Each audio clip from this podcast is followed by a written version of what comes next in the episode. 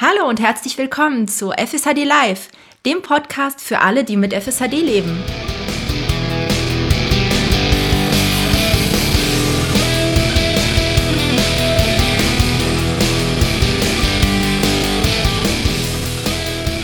Und heute sitzen hier ähm, Johannes und ich zusammen und wollen nochmal auf das Thema Physiotherapie eingehen. Hallo Johannes. Hallo Miriam. Ja, da gab es doch äh, noch ein paar Fragen. Äh, es schließt sich ja ein bisschen an an das Interview mit Nicole Föth. Das ist ja ihre Expertise, ist ja Physiotherapie, ne? Johannes? Genau, ja, wir hatten ja beim letzten Mal da ziemlich ausführlich drüber gesprochen und das ist ja so ihre, ihre Hauptarbeit im Moment, äh, Physiotherapie und äh, Therapien für FSHD-Patienten zu testen, zu entwickeln und so weiter. Genau. Und ähm, ich möchte mal mit ein bisschen ketzerischer Frage starten. Ähm, Physiotherapie, was bringt denn das überhaupt? Äh, weil die Muskeldystrophie an sich, den Muskelabbau, kann das ja nicht wirklich stoppen. Oder Johannes? Und wieso sollte man dann dahin gehen? Ja, das dachte ich früher auch immer so, dass äh, eigentlich ich mache Physiotherapie und immer weiter und trotzdem wird es ja immer schlechter. Und irgendwie hat man dann das manchmal vielleicht das Gefühl, oder ich hatte immer Motivationsprobleme, mich denn dahin zu bewegen. Ähm, aber natürlich gibt es verschiedene Gründe, warum es heute noch was, also warum es trotzdem was bringt, die auch sehr wichtig sind. Äh, man hat ja auch noch Muskeln, die noch vorhanden sind und äh, er zum erstens ist es halt total wichtig, diese Muskeln, die man hat, zu erhalten und zu kräftigen und einfach ähm, mit, der, mit, den Mus mit den Muskeln, die man noch hat, äh, gesund umzugehen. Das ist so der, der erste Punkt. Und ähm, ja, zum Beispiel auch einfach seine Beweglichkeit zu verbessern. Ähm, auch Herz-Kreislauf bringt was. Also wenn man zum Beispiel so ein, so ein Motomet fährt, ähm, sowas, also einfach ein bisschen Konditionen aufzubauen oder zu, zu halten. Also es gibt super viele Gründe, warum man in die Physiotherapie geht. Und ähm, genau, oder ähm, was gibt's noch? Also zum Beispiel Kontrakturen vorzubeugen, jetzt seine Sehnen sich zu dehnen und so weiter. Wenn man jetzt, viele sind ja auch Rollstuhlfahrer und wenn die den ganzen Tag sitzen, dann macht es Sinn, einfach da gegen die, die stärker werdenden Kontrakturen zu arbeiten. Ähm, genau, und, äh, und vor allen Dingen hat man ja auch als Muskelkranker oft das Problem, dass man oder was heißt das Problem? Aber man, man macht es ja so, dass man viele Ausgleichsbewegungen macht. Also das kennst du wahrscheinlich auch, dass man halt mhm. halt sich anders bewegt, als jetzt ein normaler Bewegungsablauf wäre. Und äh, dadurch vernachlässigt man natürlich auch Muskeln, wo man denkt, äh, oder wo man automatisch, die funktionieren nicht mehr so gut, also umgeht man die, aber dann bauen die ja immer weiter ab. Das heißt also, es geht auch darum, Muskeln wieder zu aktivieren, die man einfach weniger nutzt und gezielt daran zu arbeiten. Ja, das sind so die Hauptgründe, glaube ich. Und natürlich auch so Schmerzen, äh, wenn man jetzt irgendwie Schmerzen hat oder Verspannungen oder das ganz normale, ganz normale Zeug sozusagen. Da hilft natürlich auch Physiotherapie. Ja, obwohl, also ich hatte ein paar negative Erfahrungen, gerade zum Thema Schmerzen. Mhm. Ich muss dazu sagen, ich gehöre nicht zu den äh, FSHD-Lern, die chronische Schmerzen haben. Ich habe wirklich nur Schmerzen, wenn ich einen Schub habe, akut. Mhm. Und das war bei meinem letzten Schub in den Armen, hatte ich an den Ellenbogen ganz schlimme Schmerzen und hatte deshalb erstmal nur Massage äh, und äh, solche Packungen und heiße Rolle verschrieben bekommen. Und dann wollte aber die Physiotherapeutin irgendwann doch noch mal Übungen machen und ich habe dann so gedacht, na ja, kann man ja mal versuchen und das äh, das hat so wehgetan. Also es hat überhaupt keinen Zweck gehabt während dieses äh, akuten Schubs und während ich Schmerzen hatte, Übungen zu machen, weil das dann nur schlimmer wurde. Ja. Und äh, ähm, ja, und ich hatte eine, eine Phase, da bin ich eben nicht zur Physiotherapie gegangen. Auch so ein bisschen aus Motivationsgründen und weil ich halt davor auch noch eine negative Erfahrung hatte. Ähm, da bin ich noch arbeiten gegangen und hatte immer die, die Stunden, die Physiotherapiestunden vor der Arbeit und bin dahin und meine Physiotherapeutin war in Russland ehemalige Sportlehrerin und die war so auf und zack und hopp und noch und los und weiter. Und ich musste dir erstmal beibringen, dass ich Pausen brauche. Aber Pause war für die zwei Sekunden. Und dann ging es ja. wieder weiter und los und ja. streng dich an. Und ich bin da rausgekommen mit bleischweren Beinen und Armen und Schmerzen und es hat mir überhaupt nicht gut getan. Also ich glaube wirklich entscheidend ist, ähm, jemanden zu finden, der sich darauf einlässt, dass es eben ein bisschen anders gelagert ist äh, bei uns und äh, dass man die entsprechenden Übungen macht, die einem auch wirklich gut tun. Ja, das ist absolut richtig. Also, das ist ja auch ein ganz, ganz wichtiger Punkt, der immer wieder gesagt wird, dass man sich bei FSAD oder überhaupt bei allen Muskelerkrankungen äh, oder ich weiß es auf jeden Fall bei der FSAD, ist es ganz, ganz klar, nicht überanstrengen. Also Muskelkater heißt es ja immer, tunlichst zu vermeiden, äh, vermeiden, weil die Muskeln, die beim Muskelkater äh, verletzt werden, kaputt gehen, wie auch immer, die kommen halt auch nicht mehr wieder. Also Muskelkater vermeiden und Überanstrengung, Überanstrengung vermeiden sind total wichtige Sachen. Und wenn da deine Physiotherapeutin das damals nicht, äh, ja, nicht verstanden hat oder gar nicht gewusst hat oder was auch immer, aber ich glaube, das ist ja einfach ein Problem. Viele kennen sich überhaupt nicht aus mit solchen Krankheiten. Die machen dann einfach erstmal ähm, dann, ähm, dann muss man, glaube ich, auch äh, sofort sagen für sich und man nach Möglichkeit natürlich auch dem Physiotherapeuten, du pass auf, ich mache hier Stopp, das ist nicht gut für mich, ich darf mich nicht überanstrengen, also wirklich überanstrengen und Muskelkater geht auch nicht. Und da darf man natürlich nicht dann einfach klein beigeben oder sowas. Ähm, und dann muss man sich, wenn es gar nicht funktioniert und man mit dem Therapeuten nicht reden kann, äh, jemand anders suchen. Also ich glaube, es ist auch wichtig, dass man da ein bisschen Geduld hat und dass man eben nicht hingeht und der Meinung ist, so der Physiotherapeut, der der ist jetzt der, der, der Oberguru und der sagt mir alles, was ich zu tun habe. Man muss auch ganz viel selbst auf seinen Körper hören und so weiter und, äh, und auch mit dem Therapeuten zusammen, das ist ein ganz wichtiger Punkt, einfach St Strategien und Therapien entwickeln, die einem gut tun, beziehungsweise testen, die einem gut tun und dann ähm, diese Therapien halt machen. Ja. Genau. Also da gibt es ja auch ein sehr schönes Buch dazu. Ähm, das wird immer gerne empfohlen und das könnte man ja dann auch dem oder der Physiotherapeutin zeigen. Genau. Ja, ja dieses Buch von ähm, Martin Kemper ist das, glaube ich, was du meinst. Ähm, ja. Das, wär, das können wir ja auch mal verlinken. Der, der arbeitet ja seit, ich weiß nicht, seit 20, 25 Jahren in einer Reha-Einrichtung. Da können wir nachher auch noch was zu sagen. Ähm, und der hat ja schon ganz lange Erfahrung mit Muskel Kranken und Muskelpatienten. Und da sind viele auch Illustrationen drin, wie verschiedene Übungen ablaufen können und so weiter. Also ohne jetzt krass Werbung zu machen, aber äh, ja, doch schon so ein bisschen. Das ist ein gutes Buch. Von daher kann man das, genau, wie du sagst, einfach dem Therapeuten oder der Therapeutin einfach mal zeigen und sagen, hier, liest dir das mal durch und äh, guck doch mal, was da so drin steht. Und dann kann man halt zusammen da seine Therapie verbessern. Ja. Genau. Ähm, ich habe ein positives Beispiel, also das, Schön, dass noch ein positives Beispiel. Ja, da hatte ich mal eine äh, ne, ne Physiotherapie, da bin ich rausgegangen und dachte, ich schwebe wie eine Feder. Das, ähm, da lag ich auf der Liege und die hat zum Beispiel ähm, meine Hand genommen, die Therapeutin, und hat so meine Arme geführt. Ich musste mhm. aber auch ein bisschen gegendrücken und mit der Bewegung mitgehen. Mhm. Und das ging dann so quer, also traversal und parallel zum Körper. Und dasselbe hat sie mit den Beinen gemacht. Also es ging wirklich rechts, links, Arme, Beine. Und danach äh, war ich wunderbar durchbewegt. Anscheinend wirklich die Muskelgruppen angesprochen, die ich sonst nicht anspreche. Die hat auch sowas wie ähm, Beckenboden äh, beachtet. Also das war total super. Das war ein tolles Rundumpaket.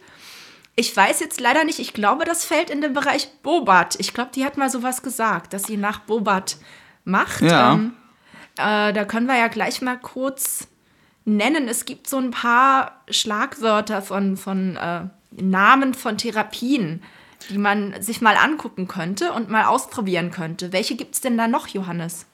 Ja, also im Bobat hast du gerade gesagt, es wird auch von ähm, vielen FSHD-Lern, so wie ich das auch gelesen habe, einige schwören darauf und sagen, ja, das ist super, das hilft mir und so weiter. Dann gibt es ja. noch PNF, ähm, ist eine Abkürzung hm, ich glaube, wo, wofür steht die Abkürzung? Weißt du das gerade? Ja, ich guck mal. genau.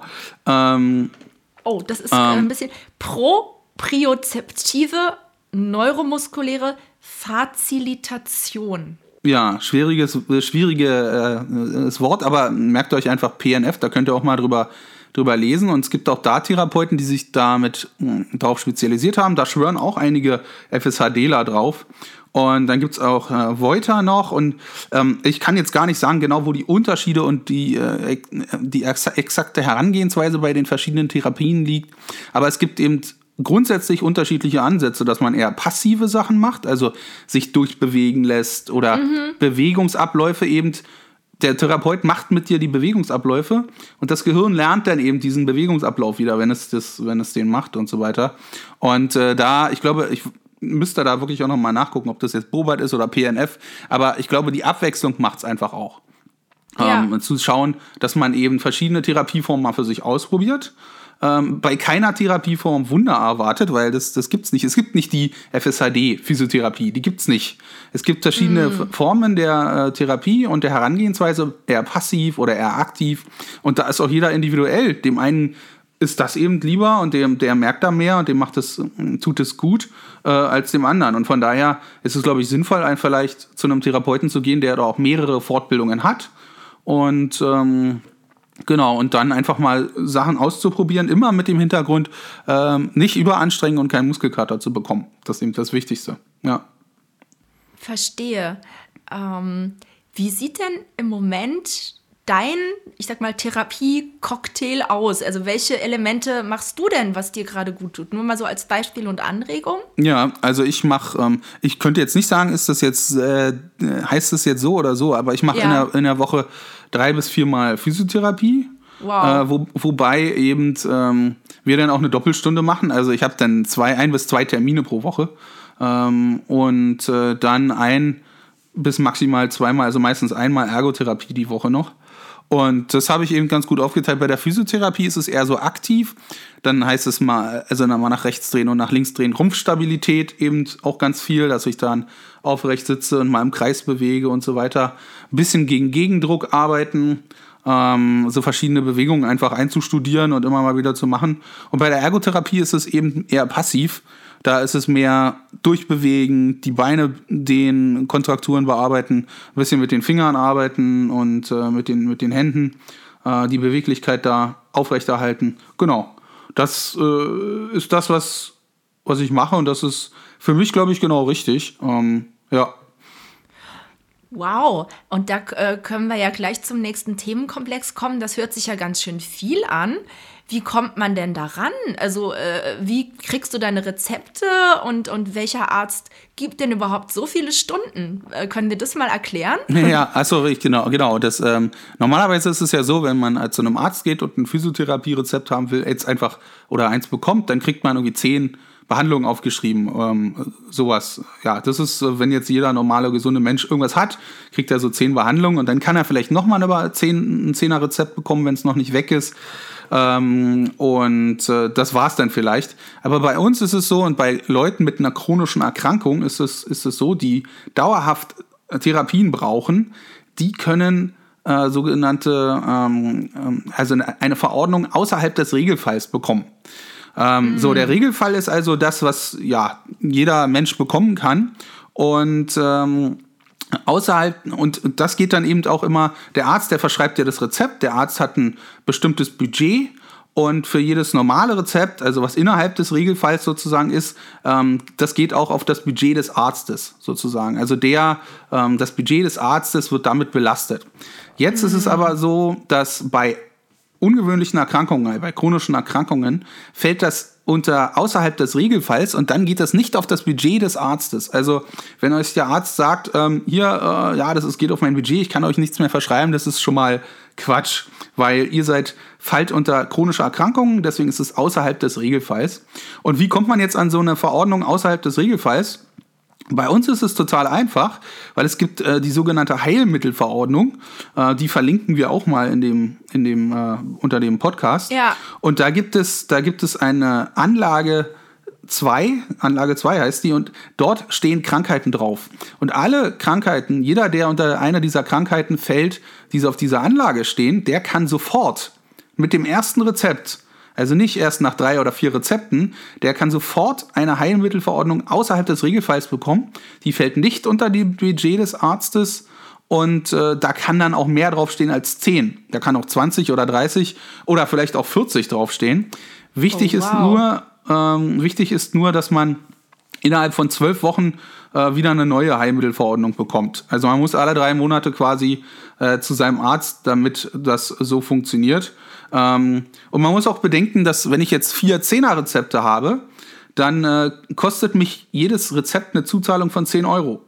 Äh, weil der Zettel alleine schon 10 Euro kostet. Und wenn ich ein 40er Rezept habe, dann muss ich eben diese Zettelgebühr nur einmal bezahlen, sozusagen als Zuzahlung.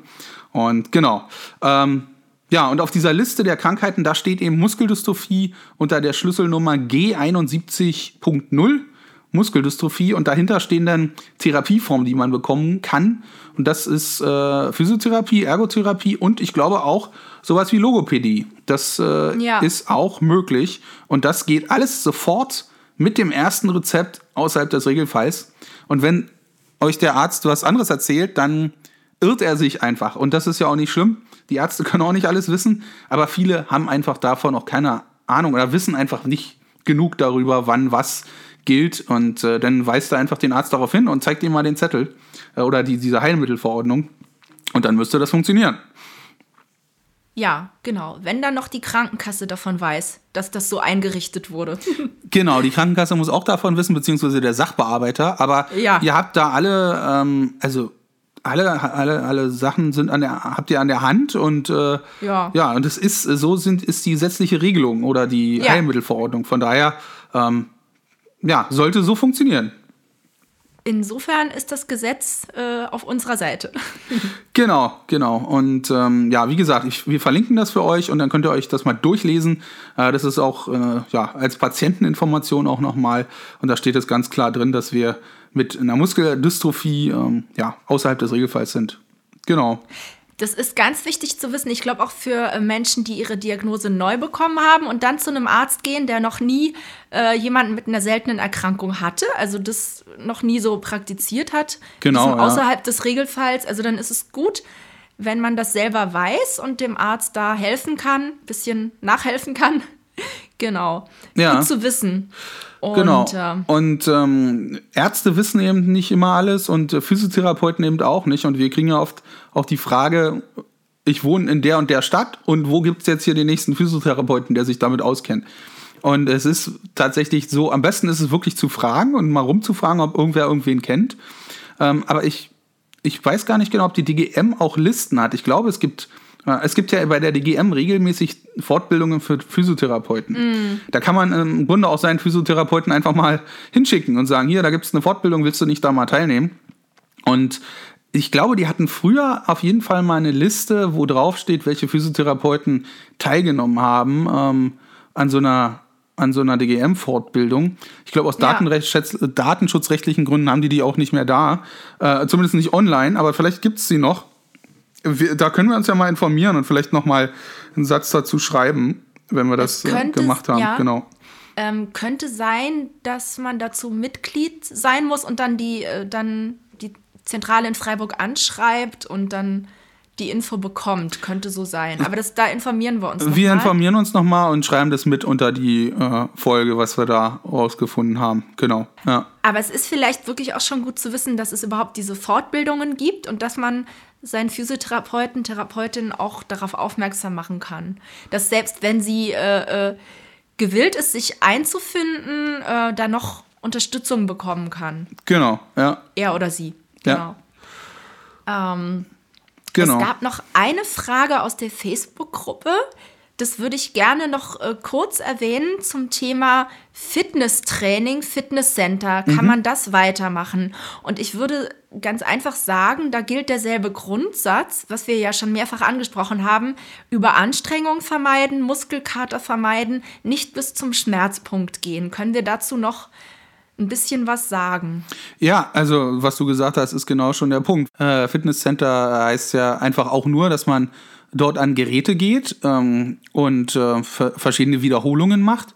Und wenn man eben da nicht über sein Maß hinausgeht, dann ist das auch in Ordnung. Es gibt ja bei der Reha zum Beispiel, da können wir auch noch mal kurz was zu sagen, es mhm. ähm, gibt ja so Reha-Einrichtungen, die sich auch auf Muskelerkrankungen spezialisiert haben, also ganz ganz groß sind die in Höxter und äh, die in Bad Soden-Allendorf. Das sind so die am bekanntesten, glaube ich. Es gibt auch noch andere, äh, die haben sich spezialisiert darauf. Und auch dort findet eine medizinische Trainingstherapie statt. MTT heißt das. Und das ist im Grunde ein kleines Fitnessstudio, was dort eingerichtet ist, mit verschiedenen Geräten, äh, die es auch im Fitnessstudio-Bereich gibt. Und äh, das heißt, die Patienten machen das dort auch, aber eben ähm, in Maßen. Also äh, ich habe es immer so gehabt, ich war ja auch mehrere Male bei einer Reha bisher, dass ich dann äh, drei oder vier Geräte hatte, meistens so drei Geräte, und dann sollte ich an jedem Gerät so ähm, drei mal acht Wiederholungen machen. Also ähm, eine Wiederholung sind dann achtmal an einem Zug ziehen irgendwie und dann kurze Pause, 20, 30 Sekunden Pause, dann nochmal dreimal, äh, achtmal ziehen und dann nochmal achtmal ziehen. Aber wenn ich gemerkt habe, es war nach der zweiten Runde schon irgendwie anstrengend und äh, es ist nicht so gut für mich, dann habe ich halt aufgehört. Also von daher, für das Fitnessstudio gilt es genau dasselbe. Da ist man selber für sich verantwortlich, nicht zu viel machen und dann ist das, kann man da auch durchaus äh, weiter dran arbeiten an den Geräten, würde ich sagen. Würde genau. ich auch sagen. Und hier gilt der Grundsatz, den die Nicole auch immer wieder betont. Bitte aktiv bleiben. Ja. Also nicht irgendwie nur dann zu Hause rumsitzen und liegen, so viel wie möglich noch machen, wenn man immer diese Grenze beachtet, dass man nicht über die Schmerzgrenze geht, trotzdem aktiv bleiben. Das Richtig. betont sie ja wirklich immer wieder und erzählt es jedem, der es hören will oder nicht. Genau, aktiv bleiben, das ist, das ist das Wichtigste. Auch zum Beispiel, ich habe ähm, oder ich werde bald ein Motomet zu Hause haben. Äh, das ist so eine Art, wie so ein Home Trainer, äh, wo man sich einfach mit seinem Rollstuhl davor setzt. In meinem Fall, ich habe ja einen Rollstuhl, man kann sich auch auf den Stuhl setzen und dann einfach in die Beine treten kann oder in die Arme treten, äh, Arme bewegen kann. Da kann man sowohl aktiv als auch passiv fahren. Und ich kann da auch eine halbe Stunde drauf fahren weil wenn es äh, mehr passiv oder so halb passiv, halb aktiv ist, dann ist das auch okay. Also, und ich habe die Aktivität, Herz-Kreislauf kommt in Schwung und so weiter. Und das habe ich bei der Reha auch immer gemacht. Also, und Reha ist eben auch, äh, ähm, Nochmal so ein Stichwort, da wollte ich jetzt schon ein paar Mal drauf eingehen. Genau, also es gibt die Möglichkeit, auch so eine Reha-Einrichtung mal zu besuchen und da sich eine Reha verschreiben zu lassen. Ähm, ich persönlich kann es nur empfehlen das mal zu machen. Ähm, mir hat es immer sehr viel, sehr viel gebracht und dort geht man dann vier bis fünf Wochen oder vielleicht auch sechs Wochen in die Reha und hat da die Möglichkeit, mal wirklich vier, fünf, sechs Wochen auf seinen Körper zu achten und verschiedene Therapien auch auszuprobieren, verschiedene Therapeuten zu sehen, ähm, mal vielleicht mal wieder ins Wasser zu gehen Vielen Leuten tut ja auch Schwimmen gut. Ähm, und im Alltag ist es vielleicht schwieriger als jetzt in so einer Reha. Da kann man auch alle zwei, drei Tage mal mit so einer Gruppe ins Wasser oder auch alleine mit dem Therapeuten. Ähm, und äh, ja, also ich kann es wirklich, ich persönlich kann es nur empfehlen, da wirklich mal vier, fünf Wochen zu sagen, jetzt mache ich was für meinen Körper und versuche äh, Physiotherapie, Ergotherapie, Logopädie jeden Tag zu machen, äh, ohne mich zu überanstrengen. Aber das Schöne ist, in den Kliniken, die, ähm, die wir gerade genannt haben, kennen die sich eben auch aus damit und die wissen, dass man sich nicht überanstrengen soll. Aber auch da gilt, ähm, wenn einem was zu viel ist, muss man es sagen. Und wenn einem was zu wenig ist, äh, weil man zu wenig Therapien hat oder, so, oder sowas, dann muss man es sagen.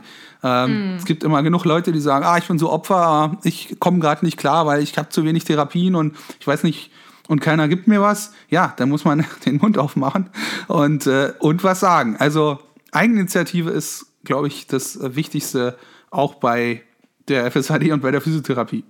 Genau, gerade bei seltenen Erkrankungen ist es äh, ganz wichtig, so der, wie nennt man das, der Patient als Experte. Genau, der Patient als Experte. Uh, ja. ähm, du wirst lachen, ich habe auch so ein Motomet und ich wollte ganz kurz erklären, den kann man sich wirklich verschreiben lassen und der kommt dann als Dauerleihgabe von der Krankenkasse. Genau, ja, den kann man sich no? verschreiben lassen und äh, da bin ich gerade quasi dabei. Ähm, genau, und dann steht der als Trainingsgerät bei dir zu Hause. Ja. Benutzt du es ähm, denn auch regelmäßig? Ja. Sehr gut. Ich habe noch eine Anekdote zum Thema Sport. Also das geht noch auf die Frage ein mit, äh, kann man denn weitermachen im Fitnessstudio oder kann man, sollte man weiter Sport machen? Ähm, weil ich habe früher ziemlich viel Sport gemacht. Also ich bin geritten, Schlittschuhlaufen gemacht und habe Ballett gemacht, also als ganz kleines Mädchen. Ich habe dann als Jugendliche, als die FSHD im vollen Gange war, nochmal neu angefangen mit Ballett mhm. und habe halt dem, äh, dem Lehrer das alles erzählt. Also ich habe ihm gesagt, ich habe halt diese FSHD und ich kann nicht alles so machen. Und der ist total gut darauf eingegangen, weil er mich trotzdem korrigiert hat. Also er hat mich nicht in der Ecke stehen lassen, so nach dem Motto, naja, die kann ja eh nichts, die soll mal so mitmachen. Also der, der hat sich richtig, man hat es gemerkt, der hat sich das angeguckt, der hat versucht, den Bewegungsablauf zu verstehen und hat wirklich versucht, mich zu korrigieren und der ist da ganz toll drauf eingegangen. Und wenn ihr sowas findet, also wenn ihr einen Sport liebt und vielleicht nicht gleich aufgeben, sondern eine Möglichkeit suchen, wenn es körperlich geht, muskulär, das noch so lange weiterzumachen, wie es geht, wenn man einen guten Lehrer findet, der auf einen eingehen kann. Also das macht, glaube ich, auch was mit der, mit der Psyche, wenn man, wenn man trotzdem so lange, wie es geht, mit dem weitermacht, was einem Spaß macht, ne? Genau, ja. Das ist, ja. Äh, man darf sich halt da nicht aufgeben und muss irgendwie dranbleiben und was tun und ähm, ja, und den Mund aufmachen, wenn es einem, wenn einem was nicht passt. Ja, gute, gute äh, Geschichte dazu. Passt genau. Mm. Ja, ja, dann würde ich sagen, haben wir ja, glaube ich, das meiste äh, also, äh, erstmal besprochen. Oder fällt dir noch was ein? Nee, ich würde auch sagen, das war jetzt auch schon ganz schön dicht gepackt und ähm, ich glaube, das reicht erstmal an Infos. Wie gesagt, äh, äh, Fragen sind immer herzlich willkommen. Wir bedanken uns auch bei den äh, Leuten, die in der Facebook-Gruppe ihre Fragen gestellt haben und auch diskutiert haben. Genau, ja, und ich würde auch sagen, wenn, wenn, irgend, wenn vielleicht doch nochmal Bedarf ist, dass, man, dass wir nochmal genauer darauf eingehen, was ist denn jetzt eigentlich PNF und Bobat und so weiter, dann können wir da, also wenn es gewünscht ist, gerne auch nochmal uns nochmal tiefer informieren und dann eben ähm, vielleicht sogar eine Folge dazu machen und die einzelnen Therapieformen nochmal erklären. Aber dazu brauchen wir euer Feedback. Deswegen äh, schreibt uns in die Facebook-Gruppe oder uns eine E-Mail oder wo auch immer ihr uns erreicht. Ähm, dann können wir darauf eingehen. Genau. Und wir stellen auch jede Folge auf YouTube ein. Ähm, da gibt es dann, da kann man auch in der Infobox die ganzen Links nochmal sehen und ähm, da kann man unseren Kanal abonnieren. Dann wird man immer benachrichtigt, wenn eine neue Podcast-Folge erscheint. Also, ja. Genau. Danke, Miri, für die, äh, ja, für deine Zeit heute. Und dann würde ich sagen, ähm, ja, vielen Dank auch fürs Zuhören. Und dann übergebe ich an dich für die, äh, fürs Ende.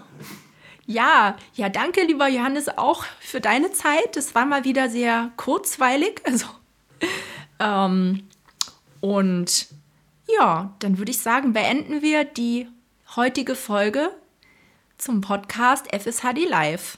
Für alle, die mit FSHD leben. Bis zum nächsten Mal. Tschüss. Alles Gute. Tschüss.